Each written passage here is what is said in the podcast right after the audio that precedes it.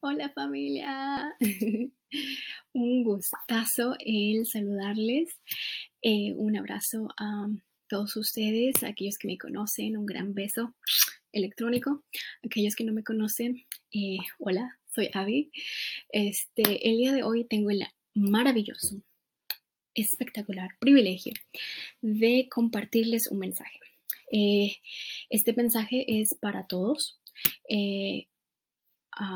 obviamente estaré tocando eh, valores cristianos y eh, versículos de la Biblia, pero creo yo que si eres humano y ya estás vivo, este mensaje es para ti. ¿Por qué? Porque estaremos hablando de la mansedumbre, que es una virtud humana que respeta el valor y la dignidad de una persona, aun cuando tenemos el poder de hacer lo contrario. Eh, creí yo que era muy bueno el tocar este tema, especialmente con eh, los diferentes eh, movimientos sociales que hemos estado viviendo, donde la tolerancia, el respeto ah, son básicos eh, en la discusión de, y el debate de diferentes leyes, de diferentes regulaciones y esencialmente para el poder transmitir tu creencia a otra persona o simplemente le explicar por qué valoras algo o por qué crees en algo. Así que empecemos. como dije, estaremos hablando acerca de la mansedumbre, pero te preguntarás, ¿qué es la mansedumbre? Como que lo he escuchado, pero como que no tengo ni idea. Pues bueno, la mansedumbre nos ayuda a tratar a los demás con respeto.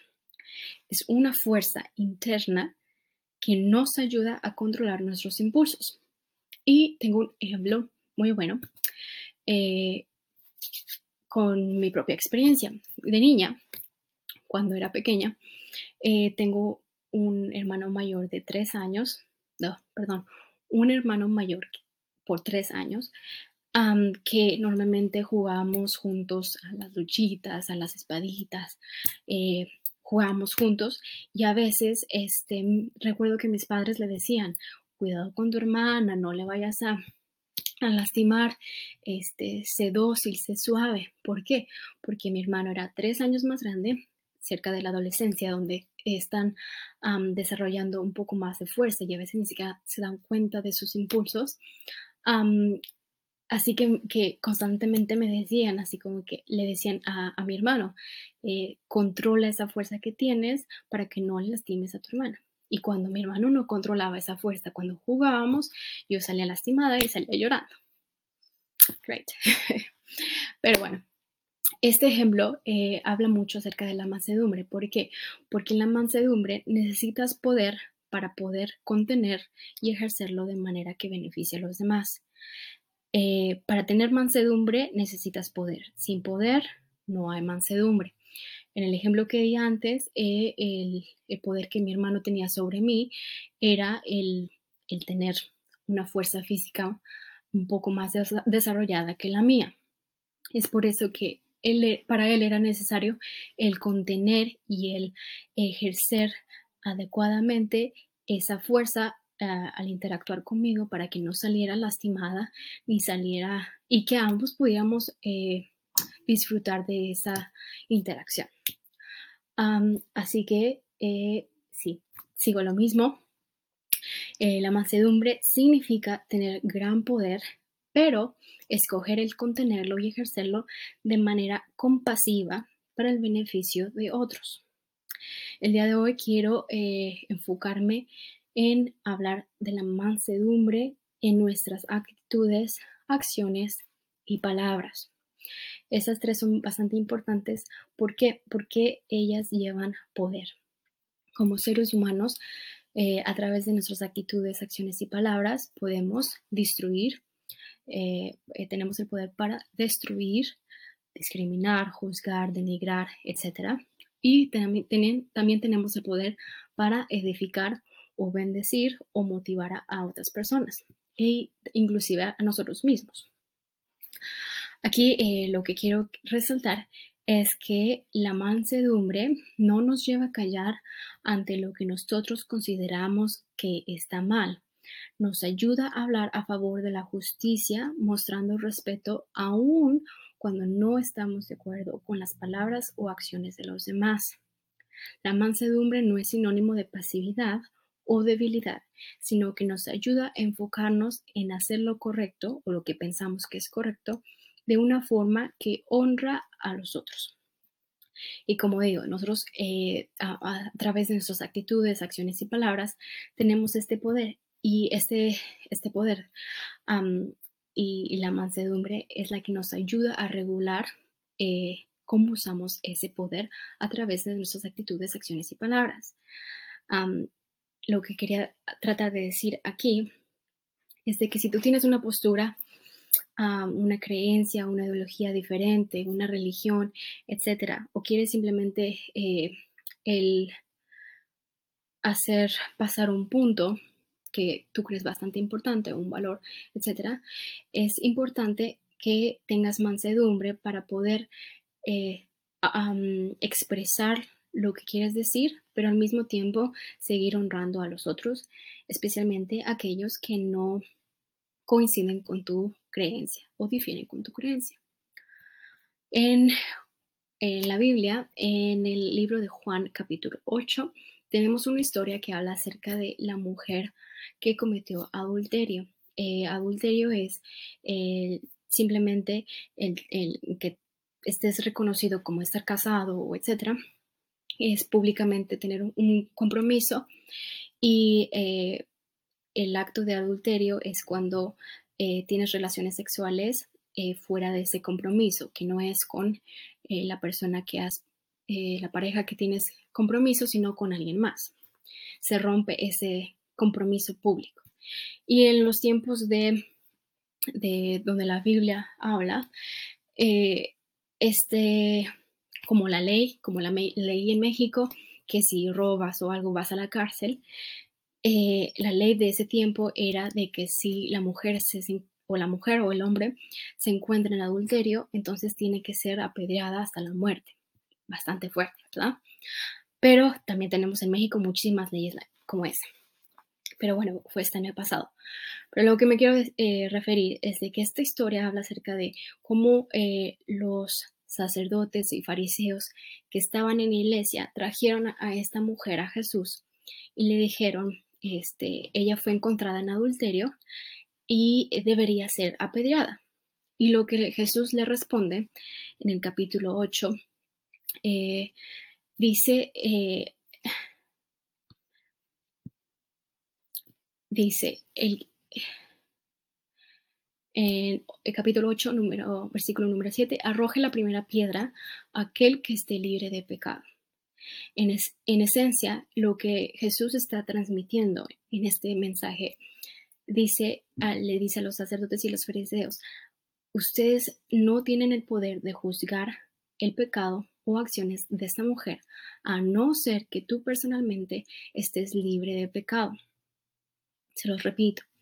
Cuando Jesús dice, arroje la primera piedra a aquel que esté libre de pecado, simplemente está diciendo, si tú estás libre de pecado, tú sé el primero que arroje a, la, piedra. Pero si tú no te consideras que eres súper santo y que consideras que eh, diariamente eh, podemos estar en circunstancias de pecado o de malas decisiones, eh, entonces no tienes ni, siquiera el derecho de juzgar ni de aventar la primera piedra. Jesús, con el contexto de la Biblia y todo eso, sabemos que Jesús eh, tenía, era libre de pecado. Jesús era, tenía, eh, porque él era el Hijo de Dios y porque en sí él era Dios, podemos ver su poder a través de los milagros, a, través del caminar sobre el agua, a través del sanar enfermos y todo eso. Podemos ver que tenía mucho poder y que era libre de pecado. En esta historia, él era el único que tenía el derecho acorde con la ley de poder juzgar y condenar a esta mujer. Sin embargo, él fue manso. Sin embargo, él contuvo este poder que tenía para juzgar y condenar, para eh, poder eh, mostrar compasión, para perdonarla y para dejarla ir. Y eh, en cierta manera, eh, si tú eh, crees en el cristianismo o en el catolicismo y, crees en, Jesús, eso es lo que nosotros estamos llamados a ser mansos, como Él nos mostró a nosotros también a morir en la cruz y como Jesús también le mostró a la mujer cuando Él tenía todo el derecho de juzgarnos.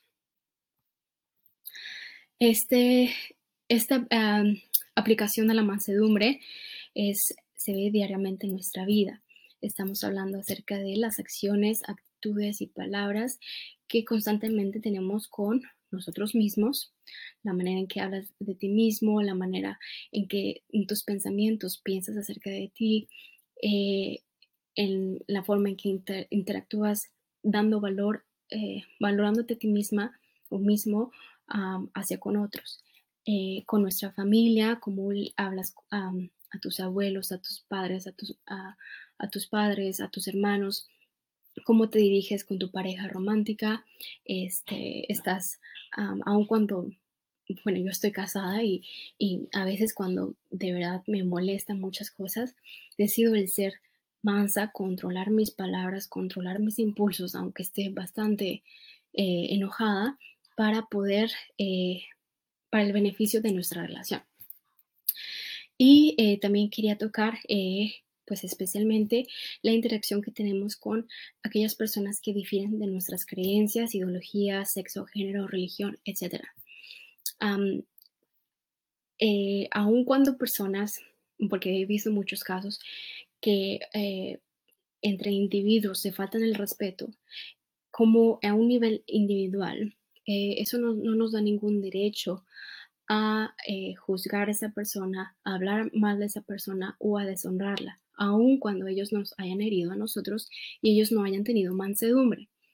No tenemos ningún derecho de deshonrarlos o de maltratarlos, discriminarlos, etc. Eh, ¿Por qué? Porque ellos, eh, todo, todo ser humano tiene un nivel de dignidad. Todo ser humano acuerdo con el cristianismo, todos somos creación de Dios, somos hechos a su imagen, así que por eso tenemos valor en, a un nivel fuera del cristianismo, que es más acerca de los valores y, etcétera, de los valores que tenemos como sociedad. Eh, la dignidad es la, eh, el valor que cada persona tiene simplemente por el hecho de existir. Es el valor que tenemos simplemente por el hecho de nacer y tener vida desde que nacemos hasta la muerte e inclusive después.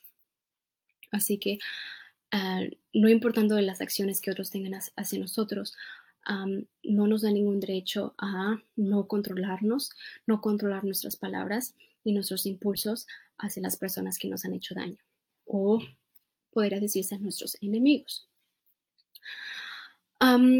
¿Cómo practicar la mansedumbre? Aquí quiero tocar un poco de los puntos prácticos para que nosotros podamos eh, ejercitar la mansedumbre. Eh, número uno, respetemos a los demás sin importar nuestras diferencias. Eh, número dos, llamemos a las personas por su nombre, no usemos apodos o adjetivos que discriminen u ofendan.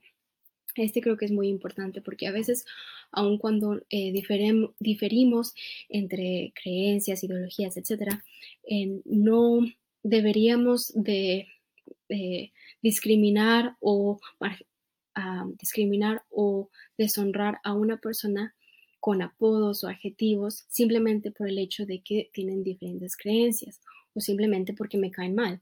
No porque me caigas mal, te voy a empezar a decir apodos y groserías y todo eso. ¿Por qué? Porque a nivel humano tú tienes dignidad. Número tres, aprendamos a escuchar a los demás.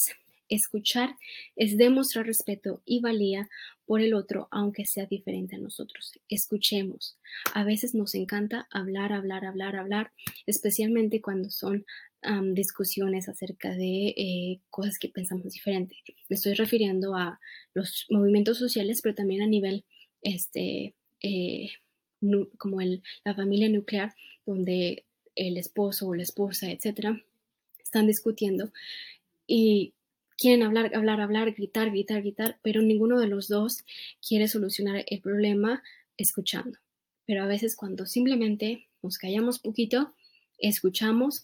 De hecho, podemos eh, coincidir que estamos eh, luchando o estamos apoyando los mismos valores o queremos la misma cosa, simplemente es que no hemos eh, escuchado de manera correcta.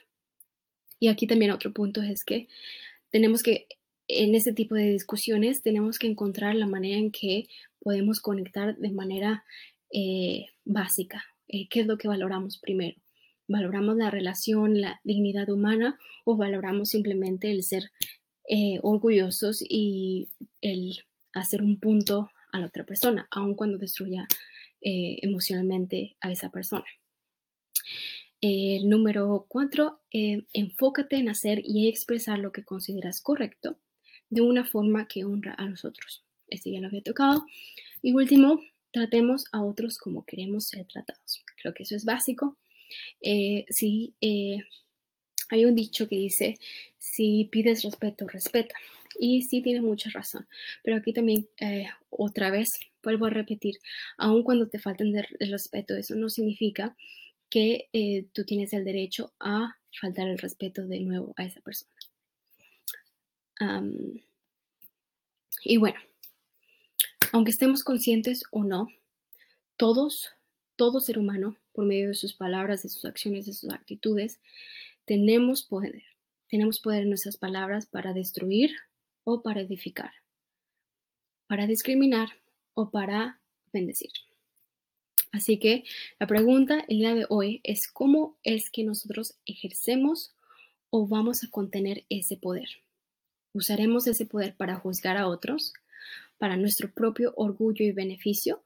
¿O usaremos ese poder como lo ejercitó Jesús, con mansedumbre y compasión para beneficio de otros? Finalmente les dejo con una, eh, una hora, una, una, se me fue la palabra, con un dicho o una palabra que me gusta mucho, que vi el otro día en internet, que decía, sé el cambio que quieres ver en este mundo. Y creo que esto es muy importante, es, eh, especialmente si eh, eh, tienes, como dije, diferentes ideologías o creencias ah, de la mayoría. Si quieres eh, el cambio que quieres ver en este mundo, si quieres ver un cambio en este mundo, empieza por ti mismo, empieza a ese nivel individual. Sé que a veces se puede, de, se puede ver como, ay, el, que yo hago o el deshaga a nivel colectivo no va a haber ninguna diferencia, pero de hecho muchas personas nos ven, muchas personas nos identifican y tú puedes hacer la diferencia a nivel individual, a nivel de tu propia, cómo actúas, cómo accionas, eh, cómo hablas, cómo tratas a las personas, cómo tratas a los animales, cómo tratas al medio ambiente. Así que eh, sé ese cambio que quieres ver en este, en este mundo. Así que gracias, un saludo a todos ustedes y este, si tienen preguntas o quieren platicar un poco más acerca de, esto, eh, mándenme un mensaje y ahí estaré en contacto. Saludos.